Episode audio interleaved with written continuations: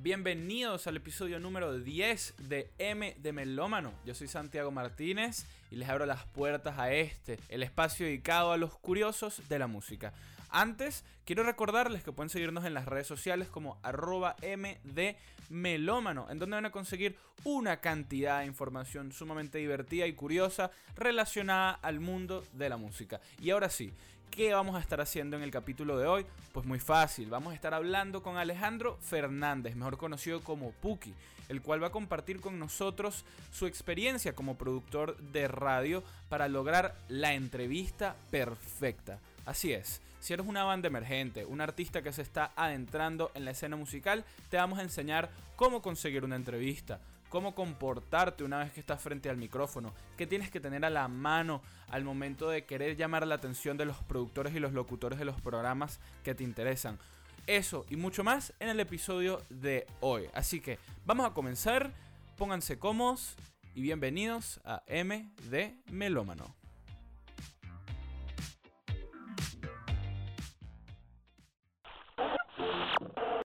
Estamos de vuelta aquí por M de Melómano y hoy nos acompaña Alejandro Fernández, mejor conocido como Puki en los bajos mundos de la escena musical caraqueña. Eh, Puki es eh, productor de radio, editor de revistas, específicamente de lo que fue en su momento Cochino Pop. Tiene una cantidad de años detrás de la producción del mítico programa roqueneñe y además es parte de la Fundación Nuevas Bandas. Bienvenido, Puki. ¿Cómo estás? ¿Qué dices, Santi? ¿Cómo andas? Aquí, pues bien contento de, que me invites acá eh, a hablar contigo y, no sé, esperando que eh, ese poco o mucho de experiencia que pueda tener pueda servirle a alguien para eh, mejorar en algo o de repente ver las cosas desde otro punto de vista que, que siento que hace falta, ¿no? Gracias, Puki. Justamente esa es la idea. Porque hoy queremos darle un enfoque muy particular al programa o al capítulo y es ayudar. Es ayudar a esas bandas que están comenzando. Ya hemos hecho eh, otro tipo de capítulos enfocados a las bandas eh, nuevas, a los proyectos emergentes. El capítulo anterior fue una guía 101 para hacer tus primeros videos musicales. Entonces hablamos con una banda aquí de España, unos amigos míos, la banda Carmelita, que sacan videos musicales con bastante regularidad, pero con low budget. Entonces hablamos con eh, Patrick, el frontman de la banda, para que nos guiara un poquito en ese proceso low budget de creación de videos y que la gente no se sintiese eh, asustada por ese proceso. Y justamente contigo hoy vamos a estar haciendo algo muy similar. Tú tienes una experiencia bastante extensa, en mi opinión, cuando se trata de trabajar en la radio y directamente con bandas que van a la radio. Hoy vamos a dedicarle al programa a buscar eh, esa entrevista perfecta. ¿Cómo podemos hacer para llegar a una de nuestras primeras entrevistas y hacerlo perfecto? Tips, consejos, cosas que no se deben hacer, cosas que sí se deben hacer. Y vamos a tratar de irnos desde encontrar las entrevistas a cómo hablar una vez que ya estamos ahí. Entonces yo creo que para comenzar nos podrías hablar un poquito de tu experiencia ya directamente relacionada con las bandas y la radio y de ahí vamos yendo poco a poco a lo que serían ya los tips y recomendaciones. A ver, yo empecé en el año 2010 con un blog donde que se llama Keep Rock en Venezuela, eso pasó hace ya muchísimo tiempo. Eh, era un blog donde yo hablaba sobre música venezolana. En ese momento eh, yo estaba recién salido del colegio y empecé como a, a escribir y a, a eh, tratar de, de, difundir un poquito ese tipo de cosas al tiempo que iba a toques y trataba como de, de, irme metiendo un poquito dentro de la escena musical venezolana, ¿no? luego de eso empecé a trabajar en otros portales como equilibrio.net, donde fui redactor por un tiempo. Eh, me invitaron a formar parte del equipo de producción de Roqueneño, justo con la entrada de, de, Manuel Ángel Redondo como locutor del programa, hace ya eh, como ocho años, si no me equivoco, siete años. Eh, y luego de ahí empecé a trabajar en Cochino Pop y bueno, poco a poco fui como teniendo este contacto directo con bandas. También trabajé eh, eh, haciendo como eh, jefe de prensa de, de, distintos artistas y tal, consiguiéndoles entrevistas, consiguiéndoles artículos en el periódico, lo que sea.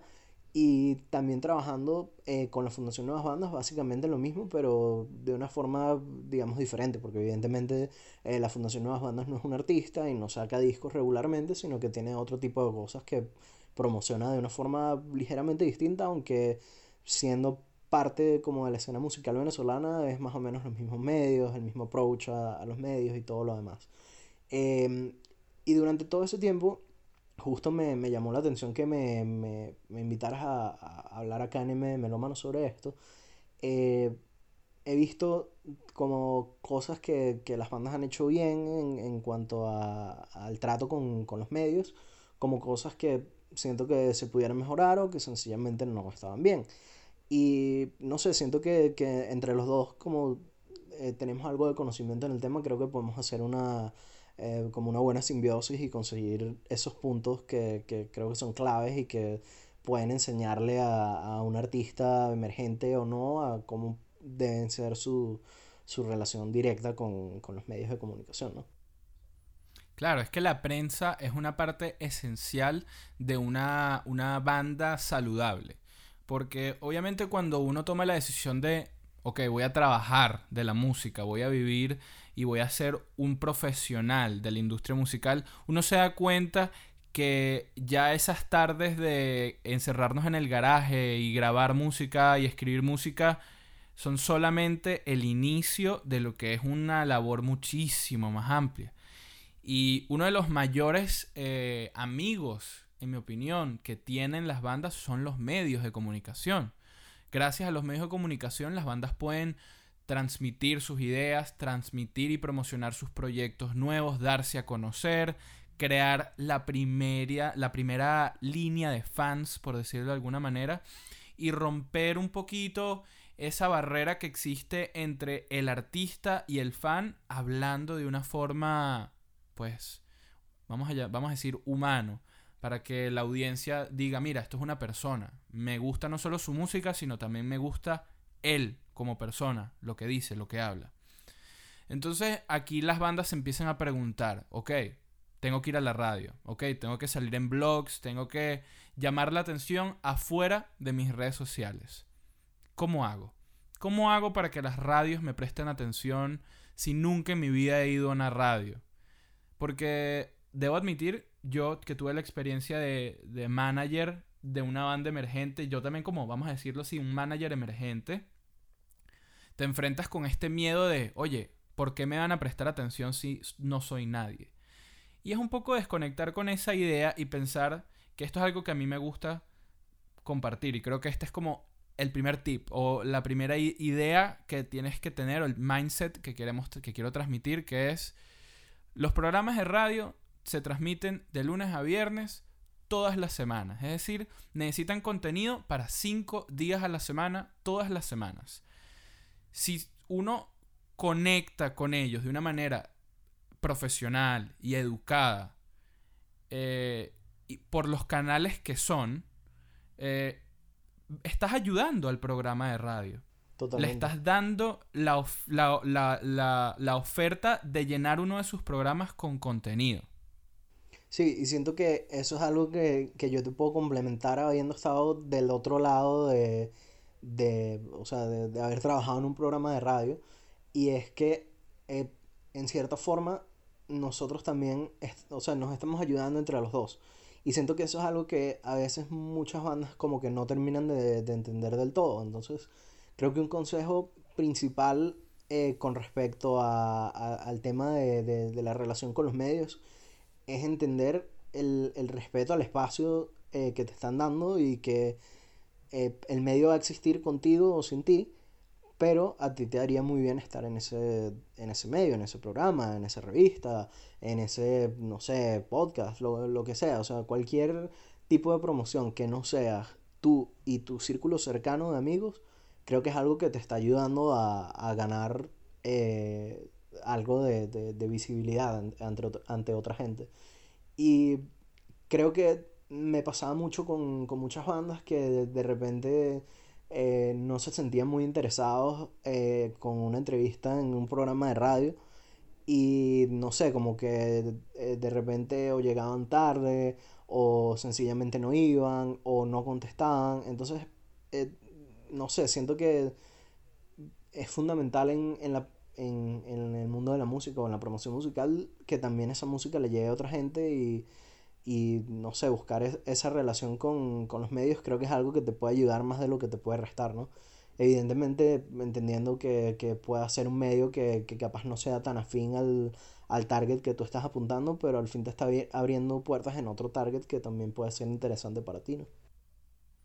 Eso es clave, eh, lo de abrir puertas y tocar puertas, más que solo abrirlas. Uno nunca sabe quién está del otro lado del micrófono, nunca. Entonces siempre es importante hacerse escuchar y hacerse conocer. No importa la emisora de radio, obviamente una emisora de radio que por lo menos eh, encaje con los valores e ideales de, de los integrantes de la banda. Si es una emisora que habla de cosas que no te interesan o es una, una emisora completamente política, entonces sabes que va a ser una entrevista política y a ti eso no te interesa, bueno, ok, eso no.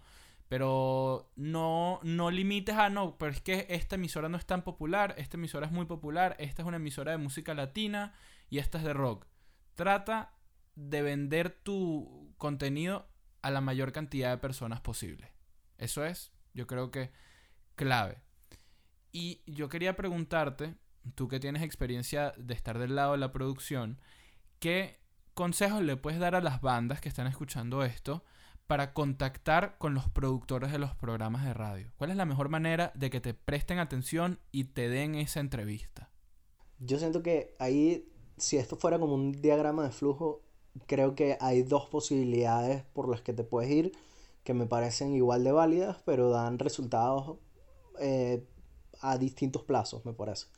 Eh, creo que la opción fácil, evidentemente, cuesta dinero, que es eh, que te consigas a un jefe de prensa, alguien que, se encargue de las comunicaciones de tu, de tu proyecto, que siento que eso es algo que te va a ir sumando y eh, te puede ayudar a encauzar un poco toda la, la, idea que tienes tú de llegarle a, a alguien con tu música siento que es importante que tengas un buen representante de prensa que eh, se encargue de hacer toda esa labor sucia de ir contactando programa por programa, que te establezca un calendario de entrevistas, que te, eh, se encargue del envío de, de, los boletines de prensa a, a, los medios, que se encargue de, de, todo lo que tenga que ver con que tú des una entrevista o que tú eh, participes en algo que sirva de promoción para ti. Eh, la otra forma es que si no tienes dinero para hacer eso, básicamente lo puedes tomar tú el, toro por los cuernos y ponerte en plan de meterte, no sé, en las redes sociales de los programas que te interesa ir, escribirle por todos los medios, escuchar el programa para saber si de repente tienen eh, alguna sección que se encarga de, sonar eh, música de bandas emergentes, de repente si es un programa especializado lo suelen tener Em, o buscar, eh, tratar de llegarle a esa persona que eh, también es importante entender de, los programas de radio, que principalmente el que toma la decisión de llevar gente eh, como entrevistada para el programa, casi nunca es el locutor, sino es más el productor. Entonces, entender también eso, algo que decías tú clave de, de los canales de, de, comunicación y entender que sí, de repente eh, Saint Low, si, escucha, eh, si escuchaba tu banda, la podía sonar en, en BBC Radio One. Pero si le llegabas a su productor, de repente podías conseguir la entrevista muchísimo más rápido. Entonces, creo que es mucho más ese trabajo de conseguir hablarle a la persona correcta más que hablarle a la persona que, que está en, eh, que, que, digamos es la cara de, del programa, ¿no? Em, Exactamente, porque al final el, locutor se encarga es de hacer la locución y el productor es el que está armando todo por detrás. Ya te voy a dejar terminar esa idea que ibas a decir, solo quiero dar un tip que, está súper relacionado con lo que estás diciendo. Aquí consejo de experiencia de manager stalker. ¿Qué hacía yo para conseguir entrevistas cuando no conocía a nadie del programa? Primero escuchaba el programa de radio con atención en la introducción y en la despedida averiguaba quién era el productor y luego en redes sociales buscaba al productor y le escribía a él. Si le vas a mandar un DM a alguien, o si, que no es lo recomendable, aquí lo digo de una vez, no es recomendable que intenten hacer esto por DM de Instagram, a menos que le estés escribiendo a un productor que sea amigo tuyo, en el caso de que estés, estés en esa situación. Pero a través de las redes sociales puedes averiguar los correos de casi todo el mundo. Entonces, averigua el nombre de tu productor, averigua su Instagram, ves cuál es su correo personal y le mandas un correo a ese correo. Va a ser mucho más posible que te conteste por ahí a que si le mandas un correo al mail genérico del programa. A ese mail genérico del programa, chicos, muy mala idea para estar mandando... O sea, llegan demasiadas solicitudes. Claro. Y ese es el problema. Se pierden ahí. Claro, y, y eso eh, me parece clave y también tener en cuenta el tema de, de elegir las horas a la, en las que escribirle. Evidentemente, si le escribes a alguien a las 3 de la mañana, pues capaz no está despierto o capaz no te va a contestar.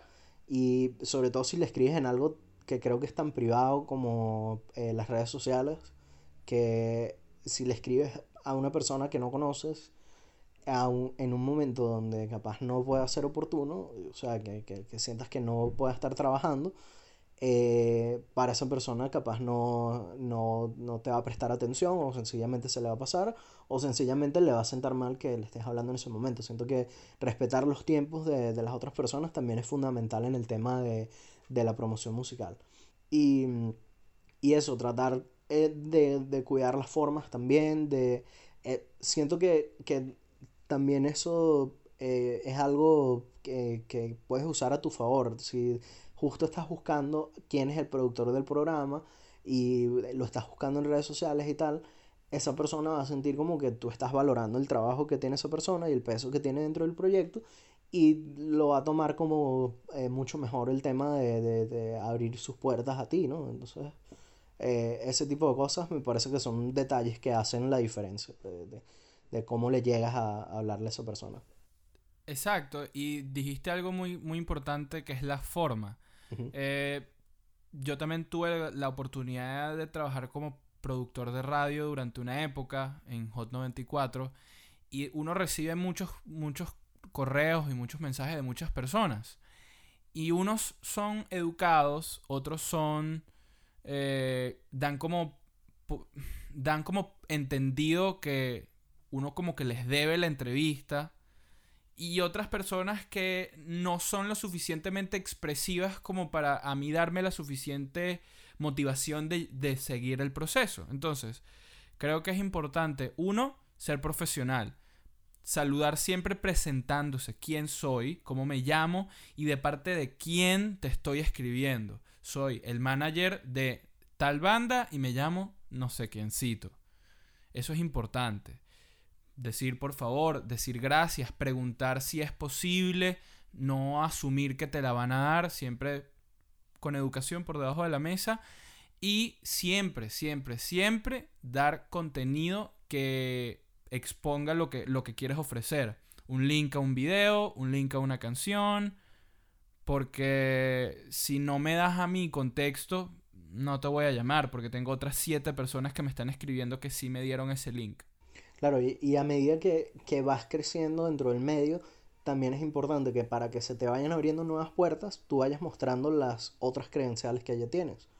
Que si de repente publicaste una canción y la reseñó tal medio o sonó en tal programa, eh, perdón, la reseñó tal medio o tal programa, eso es algo que tú puedes incluir dentro de, de ese correo con el que estás llegándole a, a esta persona o, a este programa o a esta revista, lo que sea, y le dices, mira, eh, ya me publicó tal. Entonces esa persona va a entender que eh, hay algo que está pasando ahí que de repente le pueda resultar interesante a, alguien más, ¿no? Entonces ese tipo de cosas también te, te puede ayudar, como que tengas esa... Em, que ya un medio... de presentación. Exacto, que ya un medio de comunicación, grande o pequeño, sea parte de, de, de la campaña de promoción de tu proyecto es casi como un currículum, donde he estado antes. Tal y, cual. Y, aquí te voy a preguntar algo que me gustaría que desglosaras un poquito, Puki. Háblame de la mítica nota de prensa. ¿Qué es una nota de prensa? ¿Qué tiene que tener una nota de prensa? ¿Y por qué es esencial que toda banda tenga su nota de prensa a la mano y actualizada? No puede ser la misma siempre. Ok, una nota de prensa es un, texto que tiene toda la información referente a un nuevo lanzamiento eh, que esté haciendo la banda o el artista o el proyecto o lo que sea. Eh, hay una diferencia entre lo que es una nota de prensa y lo que es un dossier o, o una bio o lo que sea, que, son dos figuras completamente diferentes, porque la nota de prensa alude más a algo relacionado con, algo nuevo que estás presentando, mientras que un dossier se encarga de dar como información genérica. Somos tal banda que está formada por tal y tal. En cambio, una nota de prensa eh, debería tener información no solo de quiénes son los que forman la banda y qué están haciendo, sino qué es lo que estás promocionando y qué es lo, fundamental de, por lo que tú estás buscando esa entrevista.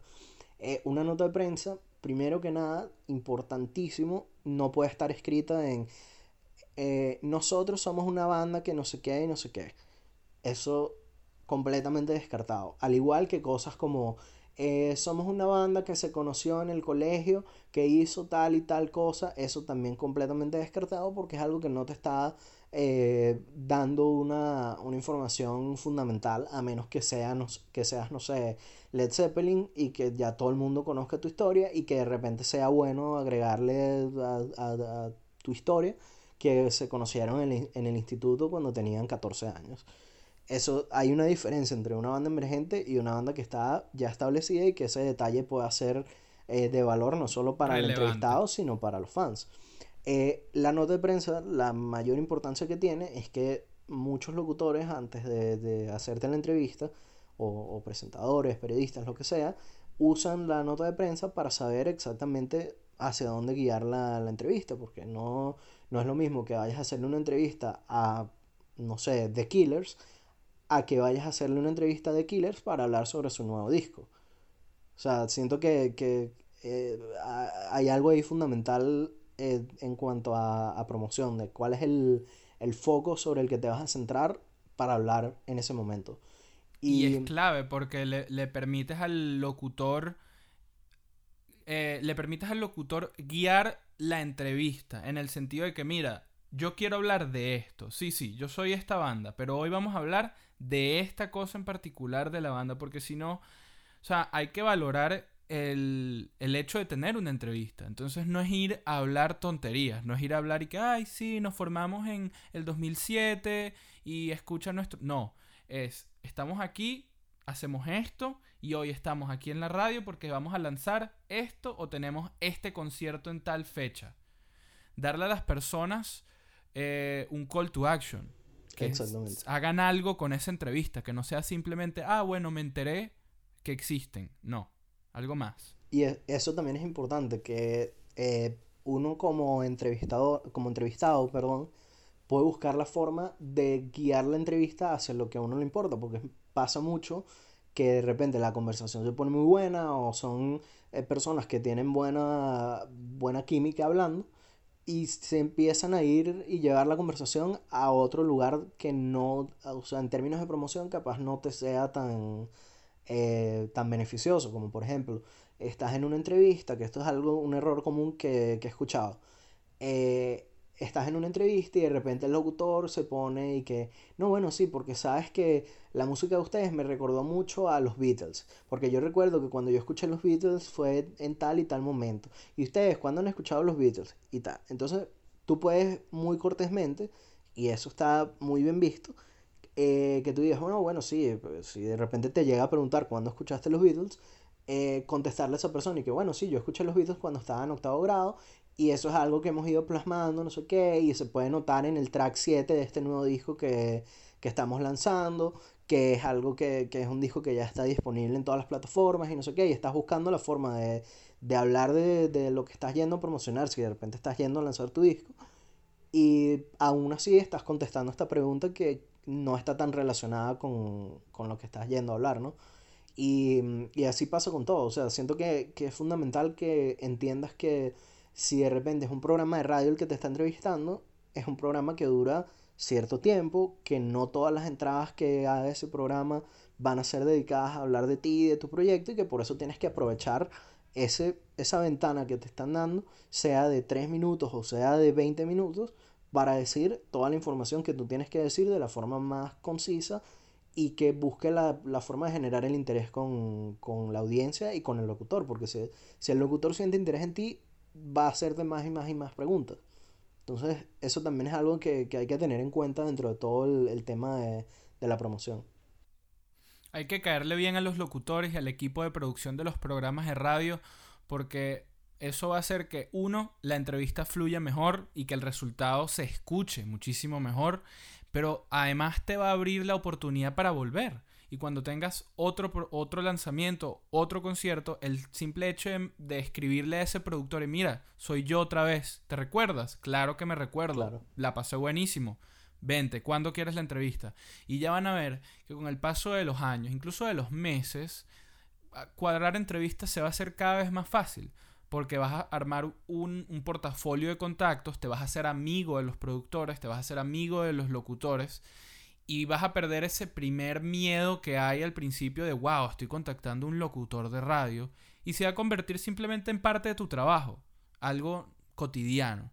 Y si las cosas fluyen bien, vas a, vas a coincidir con esas personas en, en, tu, en tus fines de semana, en tus salidas a escuchar música, a un bar, a un concierto eh, yo creo que es una de las partes más importantes de una banda nueva es no solamente salir a tocar, sino también salir a escuchar otras bandas tocar. Porque es en ese proceso de relacionarse, de estar abajo de la tarima, de tomarse unos tragos con el productor de un programa o qué sé yo. Es en esos momentos en donde se hacen las verdaderas conexiones, las verdaderas relaciones públicas que hacen que el proyecto avance y que la gente se dé a conocer un poquito más. También es clave esa parte de la promoción fuera de la promoción. Sí, eso me parece que también es como lo más clave de, tener una banda o de tener un proyecto, lo que sea, eh, es hacer networking, y, pero también entender los contextos, porque de repente, eh, como tú dices, estás en un concierto, estás tomando unos tragos con, con el productor de un programa, ese no es el momento de que tú vas a llegar con unos audífonos y le vas a decir, oye, mira, aquí está mi nuevo tema, escúchalo. Exacto, es para hacerte amigo de él. Exacto, es algo netamente para la persona, no es para que te enfoques en ti y en tu proyecto. Porque evidentemente, si estás en un concierto, no es el momento para que le des unos audífonos a una persona para que escuche lo nuevo que estás haciendo. Eh, entender cuál es el espacio donde estás y cuál es el fin que, o sea, qué es lo que puedes lograr dentro de ese contexto, me parece fundamental también para, eh, digamos, para que sea algo más sano, eh, e, esa relación con, esa persona sea mucho más sana y, más valedera para ti para, el futuro. Y volviendo al tema de, las notas de prensa, que creo que me faltó eh, mencionar eso, es importante, o sea, creo que pueden crear como un formato cuando estén redactando la nota de prensa que que sea fácil de, llenar y que no tiene pele. Eh, normalmente es una, básica del periodismo, el, la entradilla, el primer párrafo, el lead, como lo quieran llamar, siempre suele responder una serie de preguntas y tratar de decirte qué es lo que, de lo que trata el texto que viene debajo. Eh, viéndolo como, eh, como se llevan los periódicos en físico, o como se llevan los periódicos en físico, muchas veces por espacio los periodistas escribían una nota y de acuerdo a más arriba está el párrafo, tiene la información más importante. Y mientras más abajo te vayas, porque son las páginas que terminaban, eh, las letras que terminaban eh, cortando, lo, esas partes las cortaban y muchas veces los artículos quedaban eh, incompletos. Entonces, procura que en, los primeros párrafos de, de la información esté todo lo, que tú quieres transmitir. Y en los últimos ya vas poniendo todos los detalles y añadidos que tú quieras poner, evidentemente respetándonos, que vas a hacer eh, una nota de prensa de 20 páginas, pero una nota de prensa de una página, una página y media, pues está más que bien. Y que vaya contestando esas preguntas de qué, quién, cómo, cuándo, dónde y por qué. ¿Qué, cómo, cuándo, dónde y por qué? Eso es lo que tienen que tener todas las notas de prensa y dijiste algo clave. De nuevo, hemos usado mucho esa palabra, pero es que creo que esa es la idea. Son varias claves eh, para lograr la entrevista perfecta. Y en este caso, hablando de la nota de prensa, es, en cuanto a la extensión, media página, una página, una página y media. Yo creo que esas son tres, tres extensiones muy comunes con notas de prensa. Yo, con respecto a ellas, eh, las escribo en tercera persona, por ejemplo. Siempre. Eso es algo como que lo manejo yo. Y eh, no, y, me parece que, que, eso debería ser la convención, de que no. Las notas de prensa no pueden ser eh, nosotros hicimos tal cosa, ellos hicieron tal cosa, sino que sea la banda la agrupación tal hizo acaba de lanzar su nuevo disco que no sé qué que ya se encuentra disponible en todas las plataformas de las redes sociales eso ya, ya ahí tienes el, primer párrafo. Vamos a suponer que es la banda que se llama eh, Tiki Tiki y acaban de lanzar su nuevo disco que se llama Rojo. Entonces te pones, eh, la banda Tiki Tiki eh, acaba de lanzar su nuevo disco que se titula Rojo, que ya se encuentra disponible en todas las plataformas de redes sociales. Ahí ya tienes el primer párrafo. En el segundo párrafo ya puedes poner la agrupación integrada por José, Manuel, Camila y Pedro eh, acaba de, debutar esta selección de canciones que fue compuesta en la ciudad de Madrid en tal año, eh, no sé qué, y ahí empiezas a agregarle ese tipo de detalles.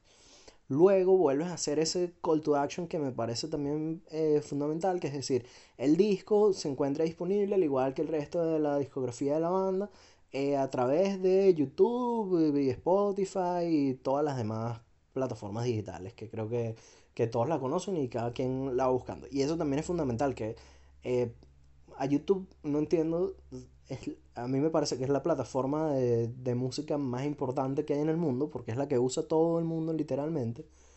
Eh, y mucha gente es como renuente a mandar el, tráfico para allá eh, en comparación como, no sé, Spotify, que no está disponible en algunos países, o que no usa todo el mundo.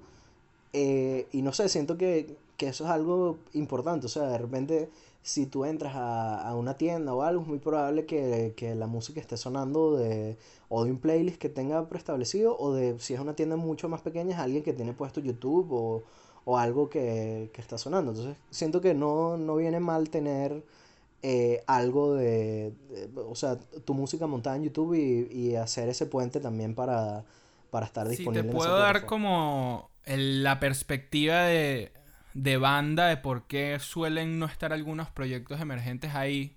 Me pasó a mí trabajando con Pacalolo al principio, luego lo, cambiamos porque evidentemente es positivo tener la música en YouTube. Todo el tema de, bueno, pero es que si la tengo en YouTube no me la van a escuchar en Spotify y no voy a generar ingresos. Yo creo que es muy, muy importante que toda banda emergente se saque el chip del dinero por un segundo y primero se meta el chip de fans. Yo necesito fans, yo necesito personas que me conozcan, necesito que la gente... Bueno, necesito generar views y necesito generar clics. El dinero viene después. Entonces, monta tus cosas en YouTube, monta tu disco en YouTube con una buena ilustración animada para que no sea solamente el audio y ya si quieres. Pero no tengas miedo a perder dinero por montar tu música nueva en plataformas que no te generen ingresos. Al final YouTube si te va bien como banda, en el futuro te puede generar ingresos. Entonces es jugar eh, a largo plazo y ser inteligente con las movidas que haces. Ya para ir cerrando la conversación, como último eh, tema de, de consejos, me gustaría enfocarnos ya en la entrevista. Estamos sentados frente al micrófono, vamos a hablar.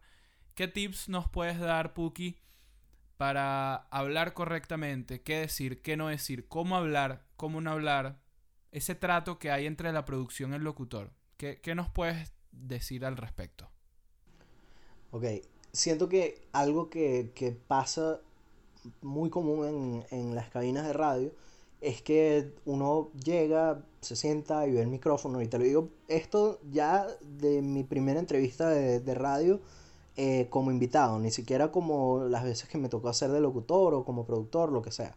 Uno llega y de repente ve el micrófono y uno se siente como, como acojonado, ¿sabes? Como que eh, ¿sabes? Esto es real, o sea, estás Miedo delante de un escénico. micrófono de radio, la gente lo va a escuchar, no sé qué, y empieza ese miedo escénico y a darle a, a la cabeza. Creo que lo fundamental, primero, es eh, que te pongas los audífonos, si, si la producción suele dar audífonos, creo que eso te ayuda como un poquito a, sentirte como un poquito dentro de la conversación, vas a tener la voz de, la otra persona mucho más cerca de, tus oídos. Eh, no vas a tener ese ruido eh, común que hay en las cabinas de radio, de sillas moviéndose por allá, de puertas abriéndose, lo que sea, sino que vas a estar completamente metido en la entrevista. Lo segundo es que pierdas e- ese miedo de, alguna forma, que, que lo veas como, como que estás hablando con un amigo y, y que estás teniendo una conversación importante con esa persona y tienes que procurar eh, ir ensayando en tu mente como eh, posibles escenarios de preguntas que te puedan hacer. Que si dónde se encuentra disponible el disco, tú ya lo tienes todo en tu mente de que de dónde está el disco disponible y no sé qué. ¿De qué produjo el disco? No, bueno, el disco lo produjo tal y tal. Eh, si te hacen una pregunta sobre alguna canción, tú dices, no, bueno, esta canción la compusimos porque tal y tal. O sea, irte preparando como un guion que te va a ayudar previamente y, y que lo vayas ensayando eh, tú en voz alta, te va a ayudar previamente eh, para que vayas eh, como hilando un discurso de qué es lo que quieres decir. Creo que algo fundamental en toda estrategia de, de promoción es que la banda tenga un mensaje y, y que cuente una historia y que, que la gente conecte con, con esa historia. Por poner un ejemplo de, mm, de eh, Venezuela, eh, la BOM. La BOM tiene tres discos que son tres discos conceptuales. Para el segundo disco fue que establecieron bien todo ese tema de- del concepto. Entonces ellos llegaron a todas las entrevistas que dieron y decían, mira, nuestro disco se trata de tal y tal y no sé qué, y tiene estas canciones que hablan sobre la migración venezolana y estamos inspirados, este es un disco que estamos viendo Caracas desde fuera y no desde adentro, y, y van hilando todo un discurso que eso lo van trabajando previamente, eso no, no es que ellos compusieron el disco eh, pensando en que iban a hacer eso, sino que lo fueron escuchando, le fueron dando vueltas y, y fueron sacando referencias, inspiración y tal, y fueron contando una historia que creo que eso es como lo, lo importante dentro de, de- de hacer de, de un concepto de un disco. Eh, la otra, creo que no temas nunca de, hacerle preguntas a, a los productores o, o a los locutores de si de repente estás muy cerca muy lejos del micrófono, en caso de que no estés seguro con eso, porque evidentemente no, no todo el mundo está acostumbrado con eso. Em, trata, creo que algo importante de, de- de hablar en general es tener una, una postura eh, dada para hablar. No es lo mismo estar de repente acostado o, o estar sentado a que estar de pie. Eh, creo que, y, y por un tema de, de, del aire que entra en tus pulmones, entonces creo que te vas a sentir mucho más cómodo si estás eh, sentado derecho, o sea, bien erguido, o si estás de pie, eh, porque vas a estar como eh, con otra, con otra actitud con, con para con la entrevista, ¿no? Eh, Claro. en cambio, si de repente llegas y estás, tienes, pones los brazos sobre la mesa y te estás quedando dormido y tal, creo que ya eso no es algo que forma parte de una conversación normal y que siento que en, en términos de, de- de- del aire que entra a tus pulmones y todo lo demás, te resta capacidad pulmonar y te vas a quedar pegado hablando. Y eso es algo que, que te enseñan en escuelas de locución, en, todo lo demás, que es importante la forma en que el aire entra a tus pulmones y la forma en que lo abandona también. Entonces, ese tipo de cosas para hablar es, es importante. También que escuches bien a, a lo, lo que el entrevistado te está diciendo y que si de repente es una pregunta que está fraccionada y tiene tres preguntas más y que no, bueno, este disco, em, cuéntame un poquito la historia, cómo lo grabaron, no sé qué, trates de contestar esas preguntas, aunque es muy fácil a veces perderse eh, con la primera y con la última. O sea, Tratar de ir contestando la en orden. Exacto, y, lo, y vas tratando de hilar tú mismo tu, tu discurso. Y algo que me parece fundamental también es que si tú vas a redirigir a la gente a que vaya a tus redes sociales, uno, trata de que todas tus redes sociales se llamen de la misma forma Es decir, o sea, el, el username, el handle, como lo quieras llamar, sea exactamente lo mismo. Que si eh, la banda se llama Rojo, Rojo Band, arroba Rojo Band en todas las redes sí, sociales. Porque si te pones a decir que si en Twitter, que si en Instagram, ahí pierdes a la gente. Exactamente. Y, y siento que eso, eso es básico. O sea, eh, es mucho más fácil que la gente recuerde que no, bueno, arroba Rojo Band en todas las redes sociales a que te pongas rojo, piso, band, piso, no sé qué. Porque evidentemente es algo que a menos que te lances algo que sea que si arroba el Twitter de rojo, arroba el Instagram de rojo. Algo memorable. ya eso, exacto, eso, esa estrategia está fina, pero también es eso, o sea, la gente eh, eh, es algo que no se da para, para todo el mundo y evidentemente por caracteres no, algunas redes sociales no te van a, a, dejar. Claro. Bueno, a mí me gustaría agregar a esa lista de cosas que dijiste unas cuantas tomen en cuenta, eh, primero la censura, es, realidad en muchos países.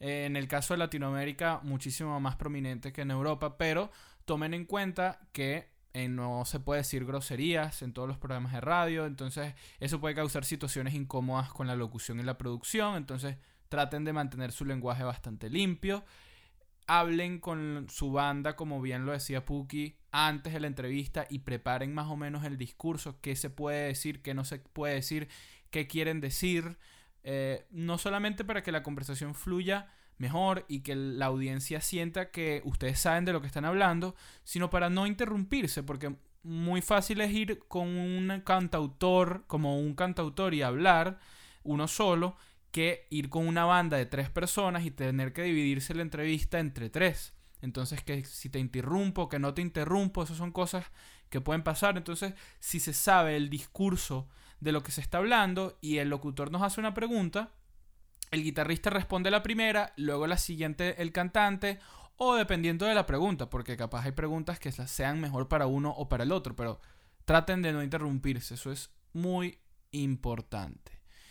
Y, y, algo que también rescato de, de, eso que estás diciendo es que también si de repente dentro de la banda existiera una persona que es muy tímida o, o que sencillamente no se siente cómoda o, o, bien haciendo la entrevista y tienes a otra persona que está como pues en el agua detrás del micrófono, pues eh, sin ego, o sea, sin desprendiéndote un poquito de eso, eh, creo que lo más lógico es que esa persona se encargue de dar las entrevistas y, y creo que va a salir algo más beneficioso eh, a la larga, ¿no? O sea, de, que esa persona está establecida como el vocero de, de la banda. No es necesario que todos hablen tampoco, es cierto. Exactamente, porque si es una banda, creo que al final no... O sea, el, el, protagonismo va a estar como un poquito más repartido porque están hablando en nombre de la banda y no en nombre propio. Entonces, eh, ese tipo de cosas. Y algo que también me parece fundamental que, que siento que no se nos puede pasar es el tema de, de, la puntualidad. O sea, si a ti te están diciendo, y creo que eso, y creo que eso va con todo, o sea, ni siquiera con, con, con promoción musical, sino en la vida. O sea, en un trabajo, en, en lo que sea, llega la hora que te están diciendo, y sobre todo si es un programa de radio que se transmite de tal hora a tal hora y que tienen los bloques bien divididos de qué es lo que van a hacer en, en, cada, en cada bloque. Y otra cosa también vital es que entiendas que si es un programa que se transmite todos los días, de lunes a viernes, de 7 a 9 de la noche, mm, la entrevista no puede ser en otra hora que no sea esa, a menos que sea un programa grabado. Y aún así, cuando es un programa grabado, si eh, normalmente las radios se manejan así, hay pautas de grabación. Entonces, si a ti te están diciendo que es a las 7, es porque no pueden a las 8 y no pueden a las 6 o a cualquier otra hora del día. Entonces, respetar e, e, ese horario también es fundamental y que en caso de que tú no puedas, avisa con tiempo, porque también es importante el tiempo, porque no, a menos que sea un imprevisto. Evidentemente las emergencias están eximidas de esto, pero en caso de que tú no puedas porque tienes clase a esa hora, o bien buscas que otro compañero de, de tu banda o, de tu proyecto eh, dé la entrevista, o dices, oye, mira, disculpa, no puedo este día, esta hora, puedo tal día, tal hora, y ahí van cuadrando otra fecha. Y tratar eso de o sea, creo que, es fundamental y qué pasa, si tú llegas a una entrevista de trabajo eh, tarde, no te van a considerar, a menos que, no sé, que, seas la persona más importante del mundo, pero eh, aún así me parece una falta de respeto jugar con el tiempo de, las demás personas y, eso es fundamental. Y, y bueno, eso, creo que sentirse como agradecido que te están dando este espacio eh, es fundamental para que no, o sea, para que no, eh, no haya como ese choque de, de, de, de egos y de personalidades. Y... Egos, eso, eso es importante, eso es importante, dar, dar las gracias, respetar el trabajo de los demás y demostrar profesionalismo en todo lo que se hace. Puki, creo que hemos tenido una conversación bastante productiva. Hemos desglosado las distintas etapas de la, de la entrevista, desde cómo conseguirla a qué enviarle al programa antes de la entrevista hasta ya en la entrevista que hay que hacer. Así que salgo bastante satisfecho porque es un tema que yo también quería hablar desde hace muchísimo tiempo. Todos los que estén escuchando esto, no tengan miedo a hacerse conocer. Es muy importante, es muy importante. Pero yo creo que lo más importante es ser, como hemos dicho muchísimas veces en este capítulo, ser profesional. Y así llegamos al final del episodio número 10 de M de Melómano. Muchísimas gracias a Alejandro Fernández, mejor conocido como el Gran Puki, por compartir con nosotros su experiencia como productor de radio. Sin más, me despido de ustedes. Yo soy Santiago Martínez. Recuérdense que nos pueden seguir en las redes sociales como arroba mdmelómano. Y sin más, les mando un fuerte abrazo y nos vemos la semana que viene.